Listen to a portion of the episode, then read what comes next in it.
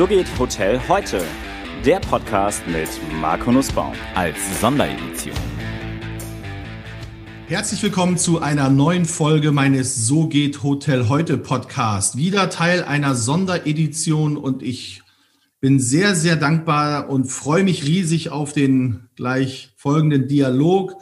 Ähm, da ich nämlich Dr. Julia Danat-Schuh bei mir am Mikrofon auf der anderen Seite begrüßen darf. Sie ist Leadership-Expertin und äh, wir wissen alle, Experte ist ein ungeschützter Begriff. Aber in meinen Augen darf sie sich auch wirklich so nennen. Sie hat ihre Doktorarbeit in Psychologie geschrieben, ein Executive MBA in St. Gallen gemacht, war jahrelang erfolgreich in einem Beraterunternehmen tätig, wo sie Führungskräfte auf C-Level gecoacht hat und wird jetzt im November, diesen November, Vizepräsidentin der ETH in Zürich für den Vorstandsbereich Leadership und Personalentwicklung. Darüber hinaus hat sie die unterschiedlichsten Aufsichtsratsmandate inne, aber die eigentliche Kompetenz, glaube ich, hat sie durch die Erziehung ihrer drei Kinder und ihres Mannes erlangt. Julia, guten Morgen. Einen schönen guten Morgen. Hallo Marco. Die meines Mannes ist noch nicht abgeschlossen. Bei den Kindern bin ich schon ganz weit. ja, man lernt ja nie aus, ja. Julia, wir, äh, wir haben heute das Gespräch und ich bin sehr, sehr dankbar, dass du dir die Zeit nimmst, obwohl ich ja in diesem Podcast eigentlich nur Hoteliers oder Verbandsfunktionäre der Hotellerie interviewe, geht es mir darum, dass ich vermehrt Zuschriften bekomme in dieser, in dieser ja wirklich, wirklich, wirklichen Krise, in dieser angespannten Zeit, ähm, wo, wo Menschen schreiben, wo Hoteliers schreiben, junge Führungskräfte, die sagen, mir fehlt oft die Diskussion über die interne Situation in den Hotels. Wie fühlen sich eigentlich die Mitarbeiter?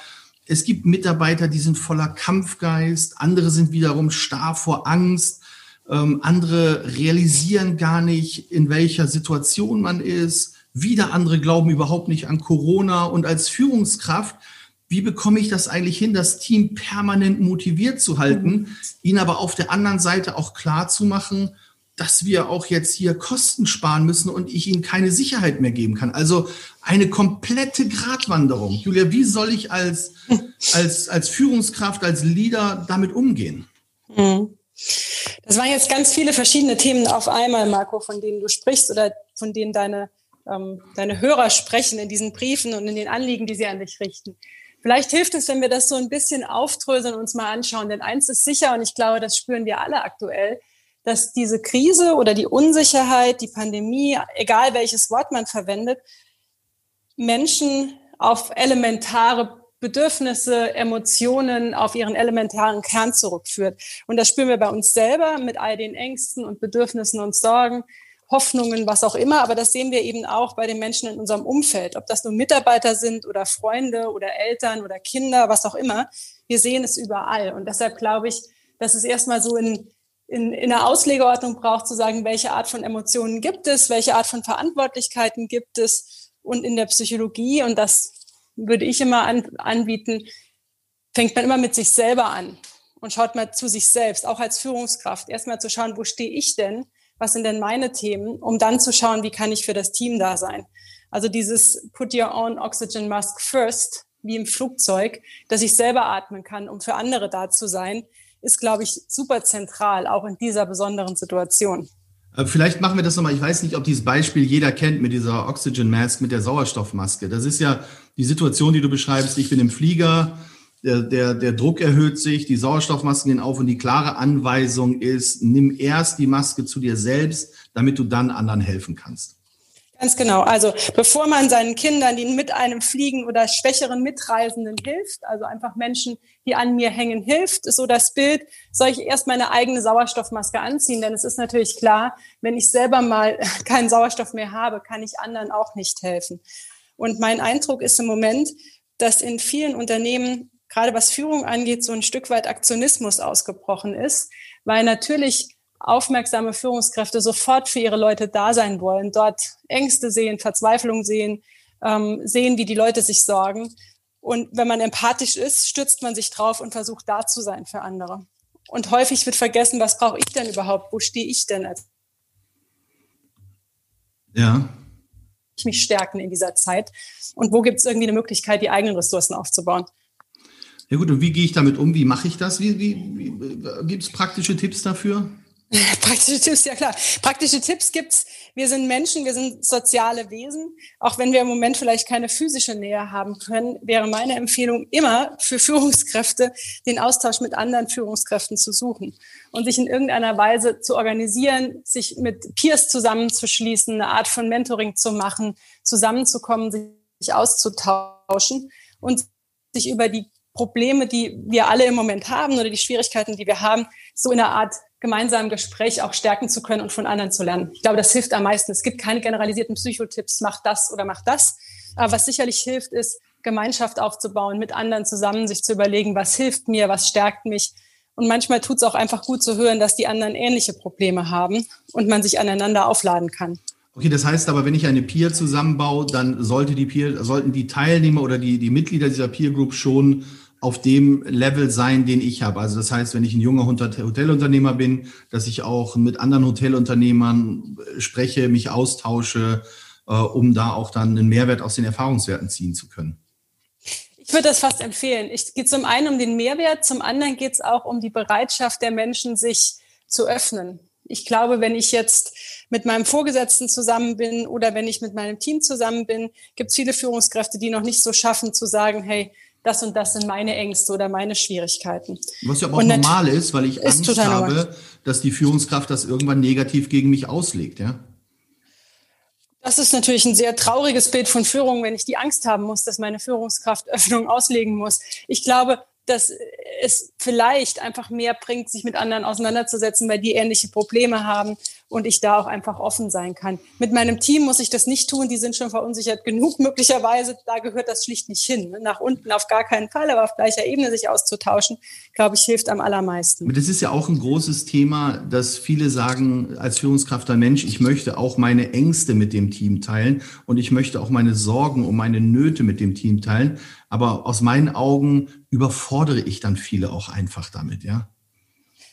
Das glaube ich fast auch. Also ich meine, es hängt immer davon ab, wie reif das Team ist. Wenn man ein reifes Management-Team hat, mit dem man schon viel gemeinsam erlebt hat und bei dem man irgendwie fast auf Augenhöhe miteinander interagiert, dann bleibt das gar nicht aus. Ja. Aber wenn ich ein junger Hotelmanager bin und mit einem jungen Team zusammenarbeite, dann gehört es sicherlich dort nicht hin, auch noch alle Unsicherheiten ins Team zu kippen. Dann geht es darum, wirklich Stabilität und Orientierung geben zu können. Und da Stabilität aktuell ja nicht da ist, weil niemand von uns weiß, wie es weitergeht und niemand weiß, wie die Hotelbranche sich weiterentwickeln wird, wird es auch stark darum gehen, einfach Beziehungen anzubieten, da zu sein, hinzuhören und als Führungskraft einfach in der Präsenz mit den Leuten zu agieren. Was sind denn, was sind denn so die Merkmale einer erfolgreichen Peer Group? Also wie, wie, was muss ich denn mitbringen oder wie ist die Verhaltensweise in so einer Peer Group, damit das nachher auch, damit ich auch, wir sagen immer so schön, ein Takeaway Value habe, damit ich, ja, damit mir das, damit das auch funktioniert alles? Mm, ich will es mal umgekehrt beschreiben. Was nicht passieren darf in dieser Peer Group ist, dass man sich gegenseitig erzählt, wie toll man ist. Ja. Also aus der Beobachtung, häufig kommen Leute zusammen, sogar in schwierigen Zeiten. Und es wird vor allem darüber geredet, wie habe ich es geil gemacht? Was, was funktioniert bei uns noch? Und dann ist es mehr so ein Chit-Chat, den man sich auch gerne sparen kann, der da nicht hingehört. Und ich glaube, um es erfolgreich zu machen, braucht es ein vertrauensbasiertes Ambiente. Und wenn ich den Leuten noch nicht vertrauen kann, dann ist ein psychologisches Konzept, Vertrauen entsteht, indem und offen zeige. Und wenn ich mit einer Authentizität in so ein Gespräch reingehe und meine eigenen Themen auf den Tisch lege, mich quasi auch angreifbar mache, aber auch zeige, wo sind denn wirklich meine inneren Themen, dann kann es eine Möglichkeit geben, dass in einer offenen, vertrauensvollen Atmosphäre miteinander diskutiert werden kann. Das soll kein Seelenstriptease werden. Das soll auch keine Psycho-Alarmaktion werden. Das meine ich gar nicht. Aber dass man einfach sagen kann, hey, ich bin mit dem Rücken an der Wand, es geht mir nicht gut, ich kann nicht mehr schlafen, ich habe Sorgen, ich habe Angst. Wie geht ihr damit um? Ein solches Gespräch meine ich. Kein tiefenpsychologisches. Ist natürlich schwierig in unserer Branche, wo alles immer Glanz und Gloria ist, wo die Einstecktücher mit den Haargürteln durch die Gegend laufen und jeder auf den sozialen Medien eigentlich nur sagt, wie toll er ist. Also ich glaube, das ist, äh, ich glaube, dass Corona da oder gerade diese Phase ein unheimliches Learning mitbringen muss, auch wie dieser Umgang vertrauensvoll miteinander ist. Ich glaube, nur so wird man auch gemeinsam nachher eine Krise managen können, ja, und bewältigen können. Das glaube ich auch. Aber wenn du sagst, es wird immer gezeigt, wie, wer der Größte ist, da muss man sich vielleicht auch mal fragen, worüber definiert sich denn wahre Größe? Mhm. Und ich glaube, wahre Größe definiert sich auch darüber, seine eigenen Schattenseiten und Ängste mit aufzunehmen und auch darüber sprechen zu können. Ähm, eben nicht destabilisierend ins Team rein, das muss bestimmt nicht sein, aber mit anderen zusammen, so dass ich auch wieder daran arbeiten kann. Für mich macht das viel an Größe aus, aber das ähm, weiß ich nicht, wie das in eurer Branche gehalten wird. Ich glaube, das macht viel an, an Größe aus. Ja, jetzt, das, das ist ja schon mal sehr stimmig. Das heißt also, Peer Groups suchen finde ich spannend. Ähm, aber wie gehe ich denn jetzt damit um, wenn ich meinen Mitarbeitern, den Menschen, die bei mir im Unternehmen arbeiten, ja im Grunde keine Sicherheit geben kann? Wie, mhm. wie kriege ich denn das trotzdem hin, da vielleicht Ruhe reinzubringen oder wie kann ich das anders managen, handeln? Ja, es gibt, es gibt Modelle, die sagen, Menschen, mm, Menschen suchen immer, sich auf einem Pol zwischen Unsicherheit und Sicherheit einzuordnen. Die sagen, es gibt Zeiten, da erlebe ich ganz viel Sicherheit. Da hilft es mir ab und zu mal auszubrechen in die Unsicherheit, etwas Neues zu wagen, Risiko aufzunehmen.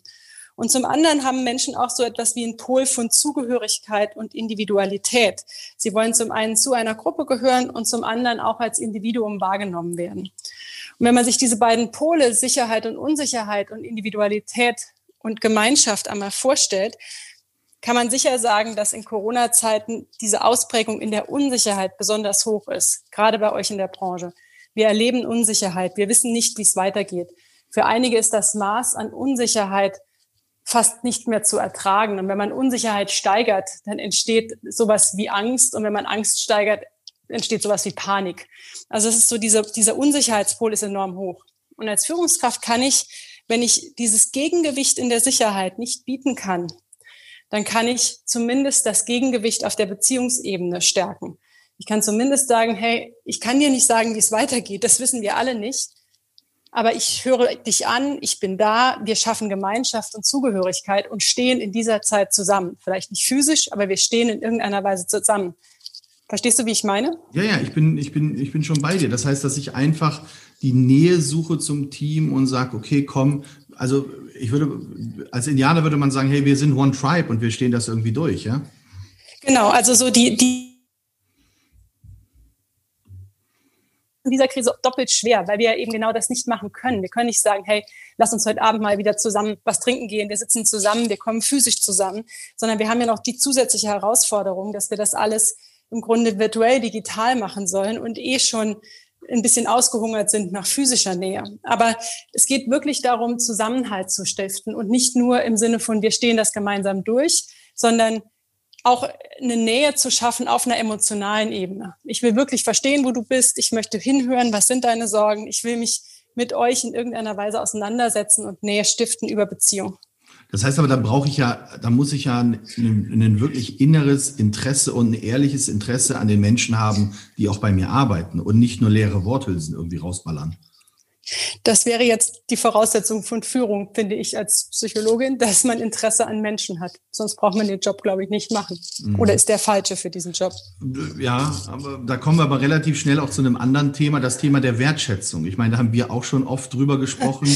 Ich glaube, dass Wertschätzung heute einfach so ein Modebegriff, so ein Buzzword geworden ist und irgendwie auch völlig falsch definiert wird. Ja, also das ist ja nicht, ich gebe ja nicht mal eine Dosis Wertschätzung oder so, sondern das ist doch eine Grundhaltung. Wie siehst du das?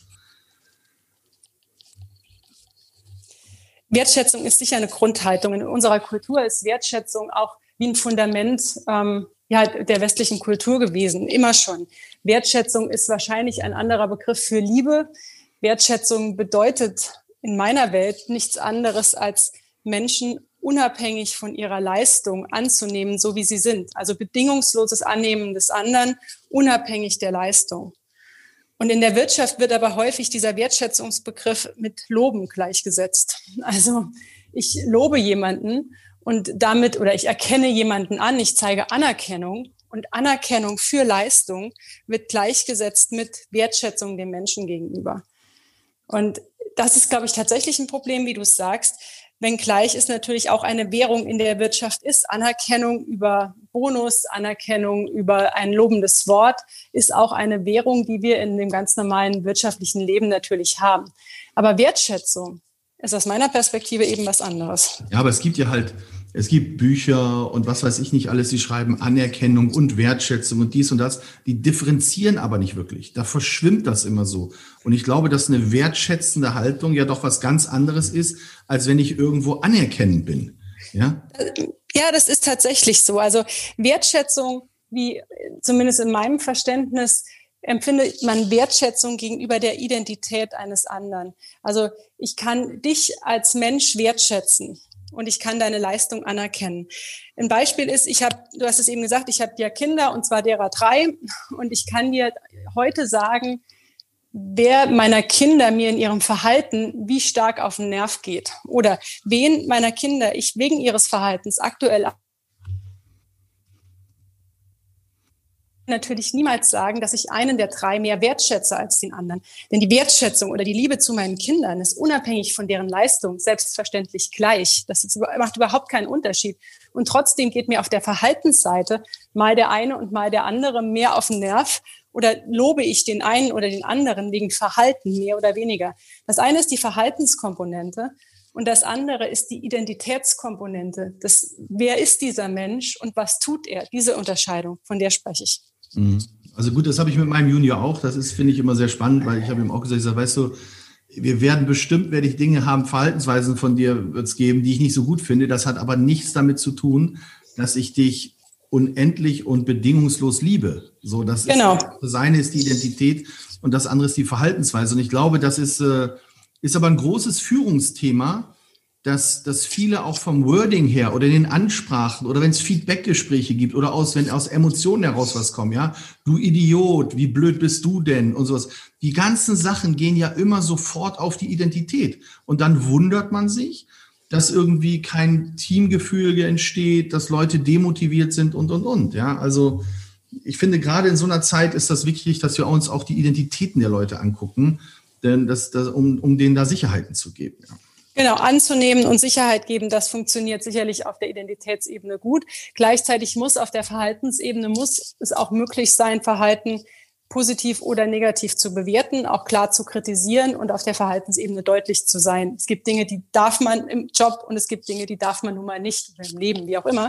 Das ist dort möglich auf der Verhalten, auf der Identitätsebene ist es, kann ich nicht sagen, das eine ist erlaubt und das andere nicht. Ich kann nicht sagen, weiblich ist erlaubt, männlich nicht oder mhm. was auch immer. Alt erlaubt, jung nicht. Ja. Also das heißt schon, wenn, wenn dann ein Feedback, wenn es ein Feedbackgespräch gibt, dann dieser Satz, nimm das doch nicht so persönlich, ja, ist ja, hat ja auch schon eine gewisse Bedeutung zu sagen, hey, das geht nicht an deine Identität, es geht nur auf die Verhaltensweise, ja. Ja, aber weißt du, das ist auch ein Thema, denn im realen Leben fällt Identität und Verhalten nun mal zusammen auch ich definiere mich auch über das, was ich tue, du dich auch. Überleg selber, wie stark du identifiziert bist mit deinem Unternehmen. So viele, so viele Gesellschafter, so viele Hotelbesitzer, so viele Unternehmer sind im hohen Maße identifiziert mit ihrem eigenen Unternehmen, dass eine, wie soll ich das sagen, eine Kritik am Unternehmen fast der Kritik an der eigenen Person gleichkommt. Also ich habe das nie aushalten können. Ich mhm. habe das nie außer. Ich weiß. Ich weiß, ich muss, ich muss, also wären meine, wären die, die Mitarbeiter, hätten die mir damals nicht die Login-Daten für die Bewertungsplattform weggenommen, wäre ich da, glaube ich, zu oft richtig steil gegangen. Und wäre am liebsten noch, hätte ich mir die Adressen rausgesucht, das ist natürlich alles nicht datenschutzkonform und wäre da hingefahren und gesagt, sag mal, geht's noch? Was ist denn das für eine scheiß Bewertung hier? Also das ist, ja, da, genau. ich, da musste ich auch viel lernen, ja. Ja, genau. Sehr kluge Mitarbeiter, das glaube ich. So viel kannst du gar nicht. Ja, ja, die haben. Äh, oft dann doch zusammen. Und natürlich kränkt es uns auch. Ja. Jetzt mal gucken, ganz kurze Pause. Die Internet ist ein bisschen stabil. Hörst du mich noch gut? Ja. Ich höre dich noch, ja. Ist okay, ein bisschen perfekt. instabil, ne? Ja, ist ein bisschen instabil, aber ist egal. Das, das biegen wir schon wieder hin. Zur Not müssen wir was äh, korrigieren. Ähm, so, jetzt machen wir weiter. Eins, zwei, Gut, jetzt beim Thema Wertschätzung und Identität, Identifizierung, Verhaltensweise ist natürlich auch, finde ich, was in den letzten Wochen vermehrt hochgekommen ist, jetzt durch diese Zeiten oder auch früher schon, wenn ein Hotelmanager von seinem Eigentümer oder von den Gesellschaftern dann gefeuert wird oder entlassen wird. Es gab in Hamburg ja so eine Situation, da ist ein langjähriger Hotelmanager im, im Fünf-Sterne-Bereich ähm, entlassen worden nach vielen, vielen Jahren und der Eigentümer sagte irgendwann, na ja, äh, nutzt das Hotel dem Direktor oder nutzt der Direktor dem Hotel? Und ich finde, das, das ist ja auch ein sehr, sehr schmaler Grad immer, weil auf der einen Seite wird von den angestellten Managern immer verlangt, dass sie wie Unternehmer denken. Aber wenn es dann, äh, sag ich mal, wenn dann zu viel Unternehmertum ist, dann will man das auch nicht. Wie, wie, wie mhm. siehst du das denn? Mhm. Also ich kenne den Fall in Hamburg nicht, aber ich glaube, das ist schon ein bisschen auch eine Bigotterie der Eigentümer, um es mal so zu sagen. Also so eine, so eine ja, so eine Zweideutigkeit. Ich kann natürlich zu meinen Leuten sagen, hey, du bist hier der Unternehmer vor Ort. Ähm, du machst das hier, identifizier dich bitte mit allem, was du tust. Du hast schließlich, du kriegst mein Geld, du kannst hier machen und tun. Und die Leute hängen sich rein und machen und tun und agieren vielleicht wirklich irgendwann als Unternehmer vor Ort. Und dann ist es dem Eigentümer irgendwann zu viel, weil plötzlich auch der Ruhm vielleicht auf den Hotelmanager übergeht, weil die Person dort zu mächtig wird, weil vielleicht auch Entscheidungen getroffen werden, die dem Eigentümer nicht gefallen, zu selbstständig, zu Eigeninitiativ, was auch immer. Und dann wiederum war es zu viel. Und ich glaube, dass das tatsächlich ein, ein ganz schmaler Grat ist, der da auszuhalten ist. Und es ist wohl wie so oft im Leben, es klingt immer so nach einem einfachen Psycho-Advice, aber am Ende des Tages hängt es davon ab, wie gut die Kommunikation zwischen dem Hotelmanager und dem Eigentümer ist. Wie viel reden die über ihre Erwartungen, über die Rollen, die sie einnehmen in diesem Konstrukt, über das, was der eine von dem anderen erwartet, was man sich wünscht für die Zukunft, wie auch immer. Es geht ums Gespräch. Und darum weiß ich, wo der andere mich sieht oder wo er mich gerne sehen würde, perspektivisch. Mhm. Wir hatten dazu Nietzsche mal diskutiert. Was war das? Menschliches und allzu Menschliches. ja, genau.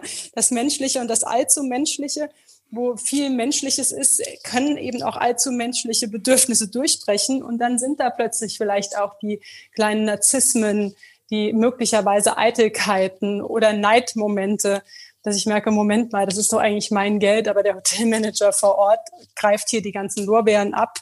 Das gefällt mir vielleicht in meiner Eitelkeit nicht. Oder auch umgekehrt, der Hotelmanager, der irgendwann nicht mehr klar hat in seinem Narzissmus, weil alles so gut läuft, dass er denkt, ich kann hier machen, was ich will. Natürlich passiert das. Und das passiert häufig, weil Erdung fehlt, das passiert häufig, weil Feedback fehlt und weil die Leute nicht im Kontakt miteinander stehen.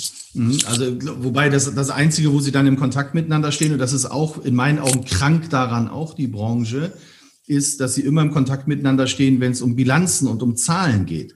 Ja, aber ich sag mal, ein Feedbackgespräch kannst du nun mal nicht bilanzieren und eine Kultur kannst du aktuell noch nicht bilanzieren, auch wenn du, wenn, ja, auch wenn das natürlich in Sportvereinen ein bisschen anders ist, da, da, da wird bilanziert, was der Wert eines Spielers ist und, äh, und der hm. spielt halt nur gut, wenn die Atmosphäre auch gut ist, wenn das alles passt, wenn das Gesamtkonstrukt passt. Aber ich glaube, dass die wenigsten sich wirklich neben den, äh, neben den Budgets und den Erwartungen der Zahlen und den Investitionen fürs nächste Jahr dass die wenigsten sich wirklich hinsetzen und sagen, hey, was sind eigentlich die gegenseitigen Erwartungen aneinander? Was erwartest du von mir als Hotelmanager und was erwarte ich von dir als, äh, als Eigentümer? Und passt das übereinander? Wenn wir die Polaroid-Fotos übereinander legen, wo, wo haben mhm. wir da, wo, wo, wo kommen wir nicht gemein hin? Und wie können wir das lösen, dass das ist? Also ich glaube, diese Dialoge finden in den seltensten Fällen statt. Und das ist das, eigentlich schade. Ja glaube ich, gebe ich dir total recht. Ich glaube auch, dass das zu wenig stattfindet. Und ich glaube, dass es eine der originären Aufgaben eines Eigentümers ist. Ein Eigentümer muss die Strategie eines Unternehmens festlegen und ein Eigentümer muss die Kultur eines Unternehmens mitprägen. Das ist einfach zentral, denn am Ende des Tages ist das das, wofür Menschen auch zahlen, warum die Kunden kommen. Warum suche ich mir denn Hotel A und nicht Hotel B? Eine Sache ist sicherlich der Preis, das glaube ich auch. Aber ich glaube auch, dass es Momente gibt, wo Menschen sagen, ich gehe doch lieber in das Hotel, wo die Kultur gut ist, wo ich merke, dass die Mitarbeiter Spaß haben, dass eine gute Stimmung ist, dass die Menschen mit mir gut umgehen, als in ein anderes Hotel. Und ich glaube, Teil sind als Aufgaben für einen Eigentümer. Ja, ja gut, aber was sind die drei Hauptkriterien, warum jemand heute ein Hotel bucht? Das ist ähm, Preis, Lage und Reviews. So für die Lage kannst du als Hotelmanagers nicht, das ist gegeben. Den Preis, den kannst du beeinflussen, der Verkaufspreis, ja. Aber ganz wichtig ist die Reviews, die Bewertungen mhm. eines Unternehmens, mal losgelöst von der Hardware und von der Lage wieder. aber die sind ganz stark gekoppelt an die, an die Leistung, die die Menschen vor Ort in den Hotels bringen. Und da spürt man dann die Atmosphäre, die auf den Gast über, über sich, sich überträgt. Und mit den guten Reviews, mit den guten Bewertungen weiß ich, da gibt es Studien drüber von der Cornell University, dass es dann auch einen höheren Preis am Markt durchzusetzen äh, möglich ist. Ja, und äh, deswegen glaube ich, dass das schon wichtig ist. Aber diesen Dialog kann ich mir nicht vorstellen, dass es den oft gibt. Also das ist irre. Das glaube ich auch. Und ich glaube aber, dass das Thema Kulturprägung, dass das etwas ist, was ein Eigentümer oder ein Gesellschafter ähm, verantworten muss, ist auch noch nicht in den Köpfen von Gesellschaftern und Eigentümern angekommen. Und auch nicht, dass es ein langwieriger Prozess ist. Und auch nicht, und das finde ich eigentlich ganz spannend, dass das sowieso passiert. Also auch wenn sie es nicht tun, prägen sie durch ihr Verhalten die Kultur. Es wie, ist nicht so, wie sagte, wie sagte der eine noch, Watzlawick, man kann nicht nicht kommunizieren. Ne? Ganz genau, man kann ja. nicht nicht kommunizieren. Und auch wenn ich es nicht tue, dann ist eben das Signal, das ich in die Organisation sende, es ist mir eigentlich egal, wie die Kultur ist. Und auch das prägt eine Kultur. Und dann gibt es eben irgendeine Form von sich verselbstständigen Mechanismen. Dann gibt es irgendetwas, was vielleicht am Ende des Tages dem Hotel-Eigentümer nicht mehr gefällt. Aber er ist auch tatsächlich seiner Verantwortung, Hotel kulturprägend zu sein, im ersten Schritt nicht nachgekommen. Ja, also nicht kommunizierte Erwartungshaltung schafft Frustration. Kann Frustration schaffen, ja, glaube ich schon. Es mhm. muss schon sehr, sehr gut laufen, dass es gerade in die gleiche Richtung läuft, weil zwei Menschen so genau gleichmeindet sind, dass das funktioniert. Ja, aber das ist, wenn wir auf das Thema Kultur zu sprechen kommen, finde ich, ist das auch noch ein ganz interessanter Aspekt. Ich glaube, für viele oder Kultur Viele sagen, okay, lass mal eben unsere Visions aufschreiben, unsere Missions aufschreiben, ja, lass mal unsere Leitsätze aufschreiben. Das ist so ein bisschen so, wir geben das mal der Kommunikationsabteilung und das ist jetzt unsere Kultur. Ja, das ist ja, der, das ist ja der völlig falsche Ansatz, oder nicht? Absolut. Absolut, finde ich absolut. Für mich ist Kultur die Summe aller Gewohnheiten, die in einer Organisation gelebt werden. Also die Summe jeder kleinen Habits, die da gezeigt werden. Kultur ist, ob der Hotelmanager auch der Putzfrau guten Tag sagt oder nicht. Also einfach der die Kultur sind die kleinen Momente. Hebt jemand auf dem Parkplatz ein Hotelangestellter ein Papierchen auf, wenn er es da liegen sieht, oder geht er einfach dran vorbei? Das ist Kultur. Kultur ist das, was passiert, wenn die Kamera nicht auf dich zeigt. Ob du es trotzdem was irgendwo auf einer Tafel steht. Ich glaube, ganz entscheidend ist, dass wir uns irgendwie vergegenwärtigen, dass es nicht so ist, Kultur mache ich immer freitags abends, gibt so ein Kulturevent, sondern dass Kultur die gesamte Woche immer zu jeder Zeit ist und von jedem zum Ausdruck gebracht wird in einer Organisation als Summe der Gewohnheiten aller einzelner Menschen in dieser Organisation. Na gut, aber wenn ich jetzt die, also jetzt nehmen wir doch mal Kultur, ist somit ein, ein ständig sich entwickelnder Prozess, ja. Das ist ja ein dynamischer ja. Prozess. Und ja. wenn ich heute in dem digitalen Zeitalter bin, also ich sage auch Vorträgen immer so, äh, mentale Agilität wird zur Kernkompetenz der Führungskräfte.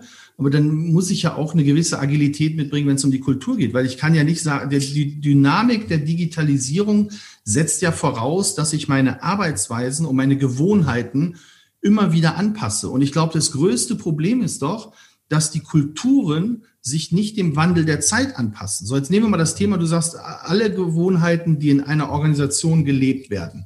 So, ich brauche aber vielleicht andere Gewohnheiten, um in der Gegenwart oder in der Zukunft klarzukommen. Wie kriege ich mhm. denn diesen Transformationsprozess mhm. hin, zu sagen, wir müssen unsere Kultur dementsprechend auch ein bisschen ändern? Oder unsere Kultur ist halt, dass wir kontinuierlich in einem Veränderungsprozess sind. Ja, ja, also ich glaube, dass sich die Kultur in, der, in den Gewohnheiten, in den Verhaltensweisen ausdrückt. Ich glaube, das zugrunde liegende sind die Werte, die damit zum Ausdruck kommen. Und wenn der Wert zum Beispiel so etwas ist wie respektvoller Umgang, dann zeigt sich dieser Wert respektvoller Umgang vielleicht heute in einem anderen Verhaltensmuster als noch vor 30 Jahren. Vor 30 Jahren oder vielleicht vor 50 Jahren ist Respekt, wenn ich beispielsweise immer der Frau den Stuhl zurückziehe, wenn sie sich setzt, möglicherweise.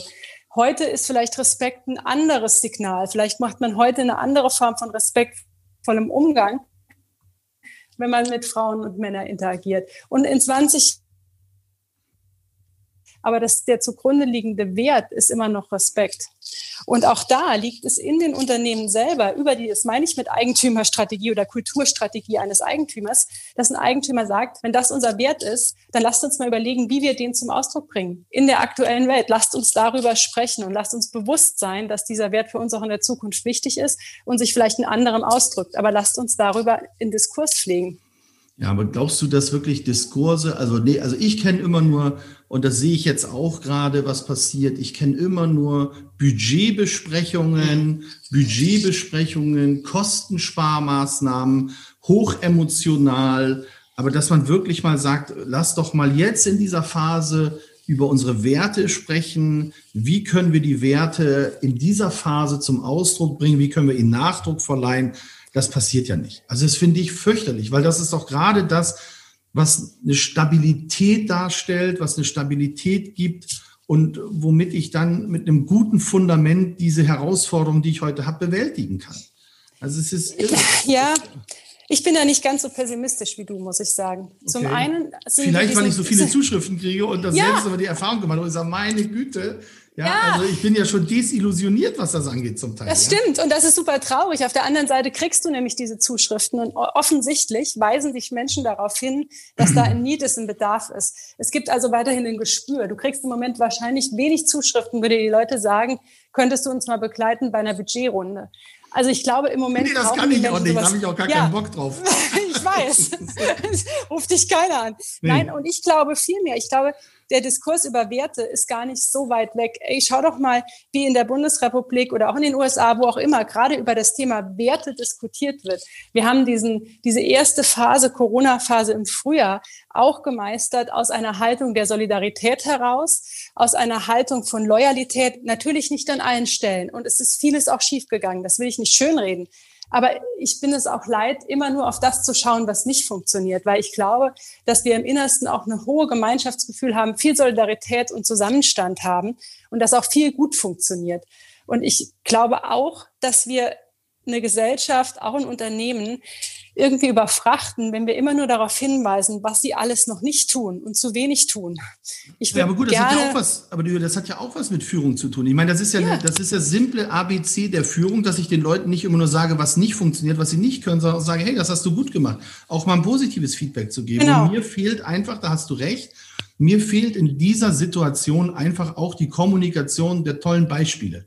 Wir, wir sind so, ich kenne das aus dem Journalismus heraus oder wenn die Clickbait haben wollen, dass sie Zugriff haben wollen, anything that bleeds leads, ja, immer schön alles kaputt machen, negative Schlagzeilen. Das ist so, wenn du bei eBay früher warst. Ja, da ist ein Typ, der hat zehn, ja, aber der hat 10.000 super Bewertungen und eine schlechte. Und die Leute konzentrieren sich auf diese eine schlechte Bewertung. Ja. Der zockt ab, der ich habe das bei uns selbst gesehen. Wir konnten ja in den Bewertungsportalen sehen, wie viel Zugriffe die jeweilige Bewertung hatte.